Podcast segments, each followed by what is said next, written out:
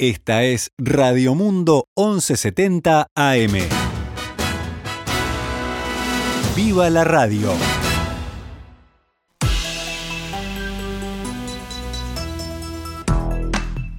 Doce horas 19 minutos, damos comienzo a una nueva edición de Noticias al Mediodía en este jueves, jueves 9 de septiembre del año 2021, cuando actualizamos las noticias para ustedes. Vamos con los datos del tiempo. ¿Cómo está en Montevideo a esta hora? Bueno, hay 14 grados 3 décimas de temperatura. Ya no llueve, por lo menos aquí, en el centro de Montevideo. Está algo nuboso el cielo, intentando abrir, queriendo salir el sol. El viento viene del sur-suroeste a 7 kilómetros por hora. La presión 1003.9 hectopascales, la humedad 88% y la visibilidad 10 kilómetros.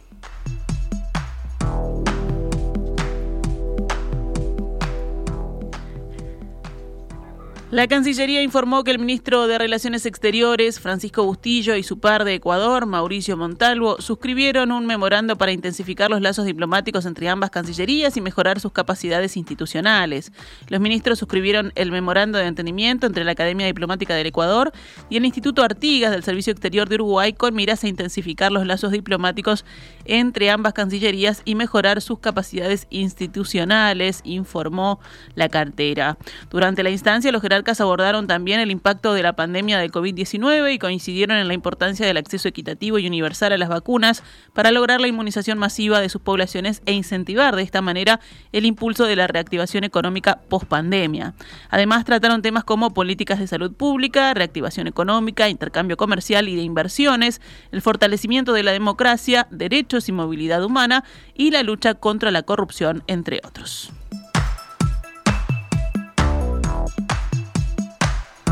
La Cámara de Diputados aprobó ayer, solo con los votos del oficialismo, la creación de una comisión investigadora sobre compras de espacios de publicidad realizadas por el Ministerio de Turismo en el periodo que va desde el 1 de marzo de 2010, cuando comenzó el segundo gobierno del Frente Amplio, hasta el 20 de agosto de 2021, cuando renunció el exministro Germán Cardoso. La comisión estará integrada por cinco miembros, uno del Partido Nacional, uno del Partido Colorado, uno de Cabildo Abierto y dos del Frente Amplio. El plazo de trabajo finalizará el 8 de noviembre.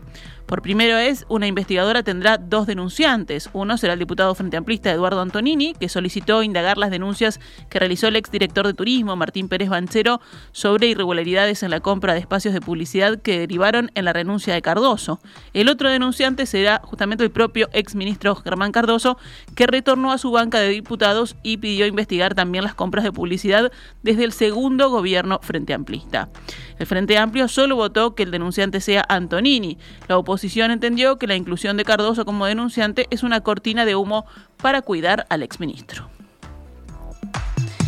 El diputado Frente Amplista Daniel Cayani dijo a subrayado que la conformación final de esta comisión es un zafarrancho jurídico que no da garantías, por lo que la coalición de izquierdas resolvió realizar una denuncia penal para que se investiguen las irregularidades. Hay una cosa muy rara, el miembro denunciante va a ser un miembro denunciado, es decir, es una cosa muy extraña, donde en realidad eh, va a ser juez y parte. Entonces entendemos que en, en, estas circunstancias no están dadas las condiciones para que, para que se pueda dar una investigación seria y responsable.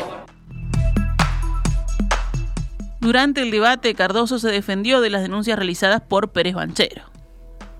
Mi renuncia la realicé con el único fin de descomprimir un estado de situación que políticamente estaba afectando, sí, al, al, gobierno, a la coalición republicana y al Partido Colorado. No porque me considere culpable de algo ni de nada. Durante mi gestión, que se vio injustamente interrumpida por este hecho político, no me enriquecí, no favorecí a nadie, ni hubo ningún daño patrimonial alguno al Estado. La diputada Frente Amplista, Betiana Díaz, sugirió que Cardoso retornó a la Cámara de Diputados para ampararse en sus fueros. De guapos con fueros está llena esta Cámara, y hoy justamente de lo que estamos hablando es que el oficialismo nos está proponiendo que del denunciado pase a la categoría de denunciante. Es para nosotros inadmisible, y ya lo dijo el presidente de la República, no se puede estar de los dos lados del mostrador, comentó la diputada Díaz al cerrar su intervención.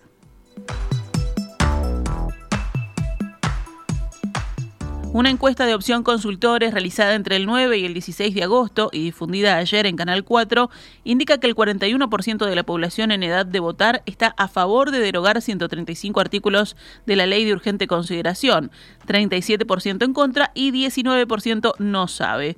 Entre quienes manifestaron que votarían a favor de derogar los artículos propuestos, el 80% se identifica con el Frente Amplio y el 17% con la coalición de gobierno. A su vez, entre estos últimos, el 19% de declaró que no sabe qué opción votará. El análisis de opción expresa que existe una situación de paridad electoral entre ambas posiciones, con una leve ventaja de cuatro puntos en favor de la derogación de la ley, aunque varios puntos detrás de la mayoría absoluta necesaria para concretar la derogación. Respecto a la evolución a lo largo del año, sigue analizando opción consultores, agosto registra un leve agrandamiento de la brecha entre quienes votarían por el sí, a favor de la derogación, y quienes lo harían por el no, a favor de mantener la ley. Tras varias consideraciones, Opción concluye que, en suma, el escenario del referéndum es de alta incertidumbre. La misma consultora señaló que hay un escenario casi seguro de concreción del referéndum. La Corte Electoral lleva revisado casi un tercio de las firmas presentadas. El 91% han sido validadas. Cambiamos de tema. Sindicatos, dirigentes políticos y empresarios se pronunciaron ayer sobre el Tratado de Libre Comercio con China, cuya factibilidad se estudiará antes de que termine el año, según anunció el presidente Luis Lacalle Pou. La Cámara de Industrias pidió crear un equipo de trabajo para analizar el TLC con China. El presidente de la Cámara de Industrias, Alfredo Antía, plantea la creación de un equipo de trabajo para colaborar con el estudio de factibilidad que Uruguay y China iniciarán en breve con miras a suscribir un tratado de libre comercio. Antía dijo a subrayado que ya habló de la conformación de este equipo de trabajo con representantes de otras cámaras empresariales. Tratar de tener una fotografía de cuál es la realidad del país dónde están las grandes ventajas, cuáles serían los sectores más expuestos.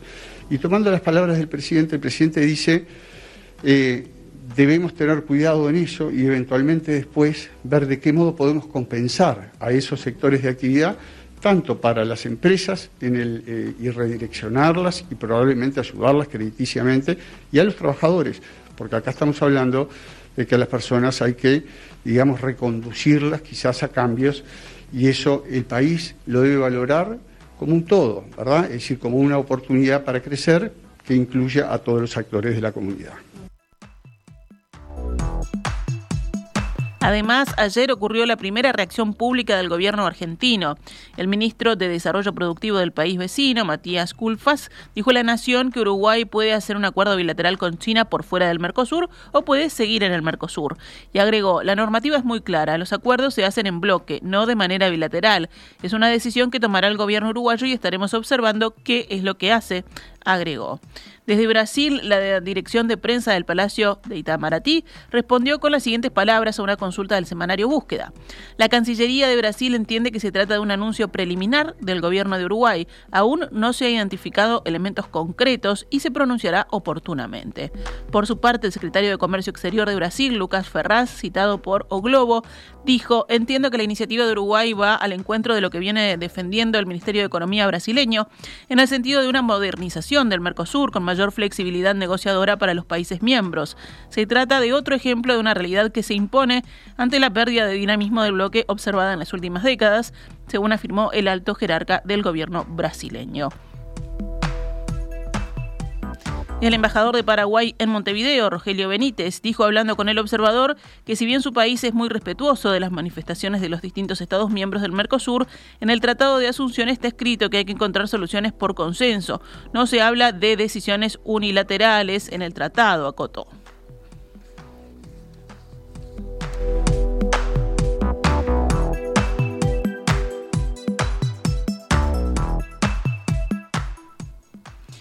Los intendentes Andrés Lima de Salto, Nicolás Olivera de Paysandú y Omar Lafluf de Río Negro presentarán el lunes al secretario de Presidencia Álvaro Delgado un paquete de medidas para evitar posibles afectaciones en el comercio del litoral ante la eventual reapertura de las fronteras argentinas.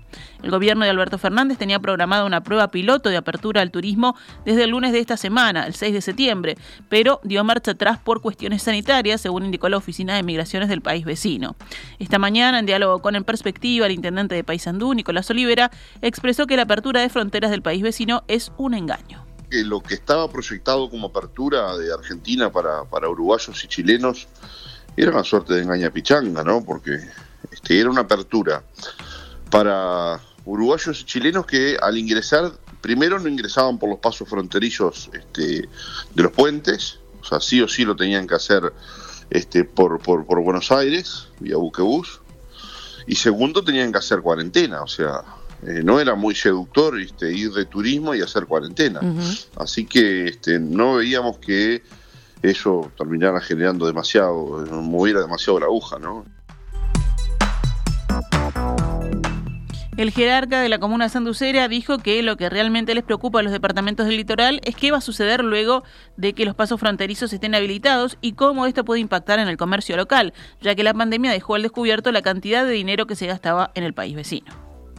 Ese tráfico vecinal eh, era un goteo permanente que todos sabíamos que impactaba negativamente en la economía, porque todo el mundo cruzaba y, y bueno, eh, eh, iba eh, bien engomado, este, la familia comía en un restaurante de, Colón, este, y ya que estábamos después de la vuelta, este, se hacían un surtido, y a la vuelta ya que estábamos también se llenaba el tanque, y eso terminaba perforando la economía local. No sabíamos, obviamente, estimábamos que era importante, pero no sabíamos cuán importante era. Y bueno, una vez que se cierran los puentes, ahí comienza este, a, verse en Paysandú este, el impacto, porque mientras que en todo el país eh, con, la, con la pandemia se hablaba de, bueno, de que la reducción de la actividad económica, el impacto económico, nosotros veíamos que en Paysandú los comercios empezaban a mejorar su performance, Consultado por las medidas que le propondrán a Delgado el próximo lunes, Olivera afirmó que son tres los lineamientos.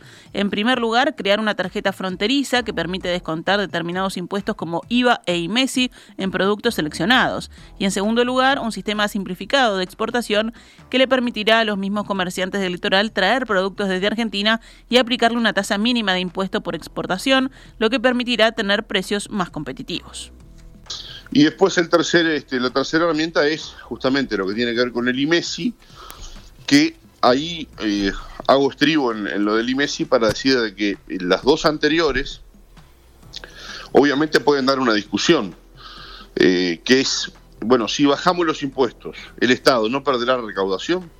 Esa es la, eterna discusión. Y esa discusión que se dio eh, en algún momento, ya en el litoral, ya fue laudada, porque cuando se redujo el IMESI a las naftas, usted si viene, cualquiera de ustedes dos que vengan a Paysandú, a Salto o a Fraiventos, cuando van a cargar combustible, nafta, este, mm, si pagan con tarjeta, pagan, van a pagar la nafta a un valor de 24% menos. ¿ah? Eso era justamente porque la diferencia cambiara con Argentina hacía que todo el mundo fuera a Argentina a cargar, este, a cargar combustible.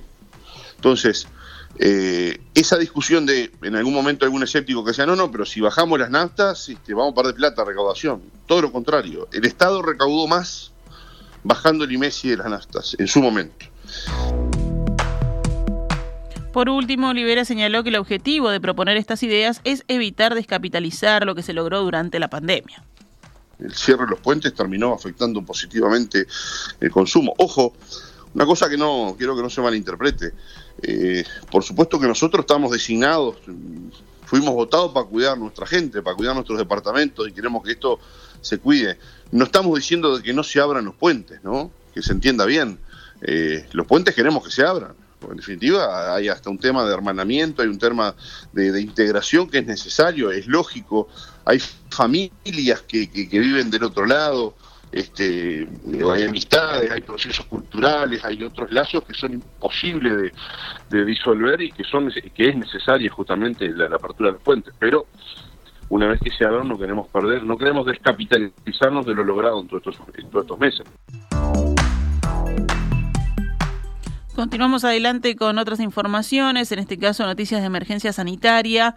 Ninguna persona con COVID-19 falleció ayer en Uruguay, pero aumentó por noveno día consecutivo la cantidad de casos activos. Actualmente hay 1.569 pacientes cursando la enfermedad, o sea, 479 más que hace nueve días. De ellos, 14 están internados en CTI. Ayer fueron detectados 179 contagios nuevos en 10.326 análisis. La tasa de positividad fue del 1,73%. El índice de Harvard subió a 4,35 casos nuevos diarios cada 100.000 habitantes en los últimos siete días. El director departamental de salud de Canelones, Diego García, en diálogo con el observador, dijo que en su departamento están en curso bastantes brotes de COVID-19 para lo que es la situación epidemiológica reportada en general en el país. La mayoría de los brotes están ubicados sobre el eje de la ruta interbalnearia en la costa canaria y hubo otro grande en Santa Rosa que ya se está apagando. Pero como estamos hoy son brotes grandes, pero hace tres meses no lo eran, comentó el jerarca. Recordemos, Canelones cerró ayer miércoles con 495 casos activos, registra un aumento sostenido desde antes de la noche de la nostalgia, aunque siete días después del 24 de agosto el crecimiento se aceleró. Según García, quienes desencadenaron los brotes, es decir, los casos índice, fueron personas que no están vacunadas por voluntad propia.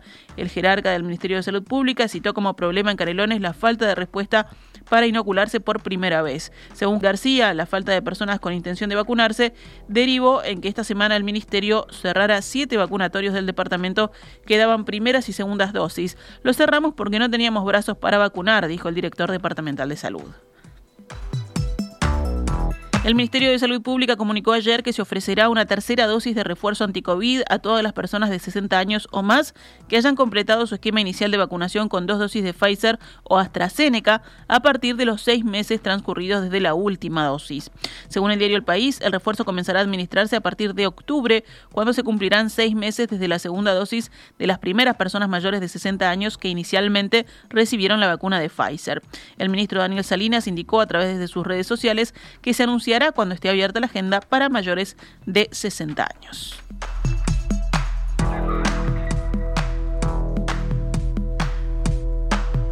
Cerramos el panorama nacional con otras noticias. Incautaron más de 200 dosis de cocaína en Maldonado. La Brigada Departamental Antidrogas de ese departamento puso en marcha una investigación acerca de una boca de venta de drogas en pan de azúcar que estaría a cargo de un hombre.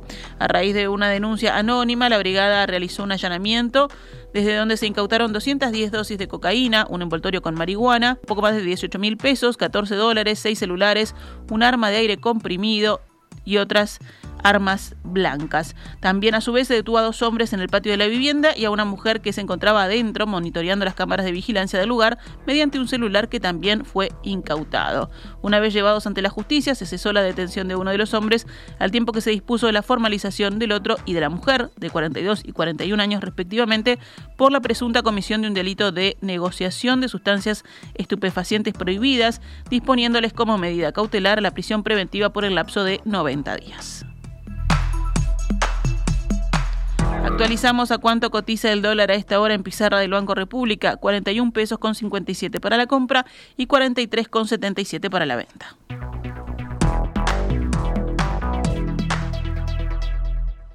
Esta es Radio Mundo, 1170 AM. ¡Viva la radio!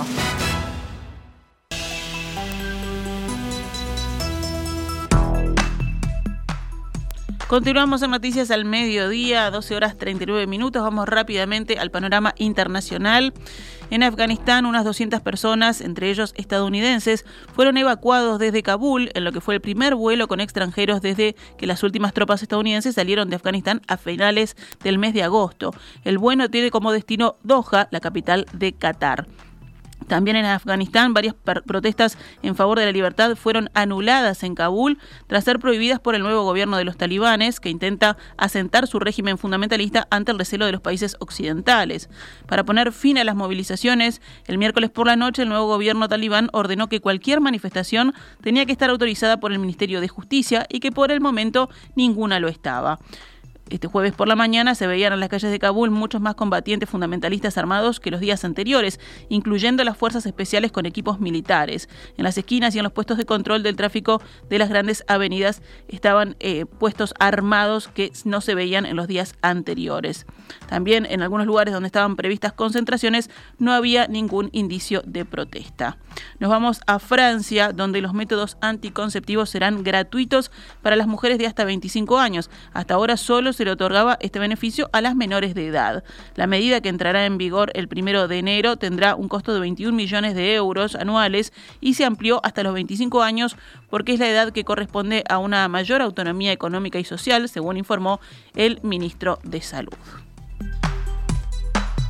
La Agencia Europea de Medicamentos reconoció que la evidencia es clara sobre la necesidad de considerar dosis adicionales en personas inmunodeprimidas y de edad avanzada y subrayó la necesidad de acelerar y completar la vacunación de la población general contra la COVID-19. Sin embargo, el jefe de estrategia de vacunas de la EMA, Marco Cavalieri, reiteró que no está claro cuándo se debe empezar a considerar una dosis de refuerzo en la población general, porque la evidencia actual señala que las vacunas ofrecen un grado alto de protección contra la hospitalización, la muerte y la COVID-19 grave con todas las variantes. La EMA está evaluando una solicitud de las farmacéuticas Pfizer y BioNTech para administrar una dosis de refuerzo de su vacuna al menos seis meses después de la segunda dosis en personas mayores de 16 años. El regulador europeo espera anunciar sus conclusiones del análisis de estos datos disponibles en las próximas semanas. Cerramos noticias al mediodía con el panorama deportivo. Uruguay buscará hoy un triunfo que los eleve a la tercera posición de la tabla de las eliminatorias sudamericanas del Mundial de Qatar 2022. Uruguay está cuarto, la última posición de clasificación directa, un punto por debajo de su rival de hoy y dos puntos por encima de Colombia, que marcha quinto. Esta novena jornada activa de la eliminatoria se llevará a cabo hoy jueves a partir de las 19 y 30 horas con el partido justamente de Uruguay-Ecuador, también a la misma hora Paraguay-Venezuela. A las 20 horas se enfrentarán Colombia-Chile, 20 y 30 Argentina-Bolivia y 21 y 30 horas Brasil-Perú. Esta es Radio Mundo, 1170 AM. ¡Viva la radio!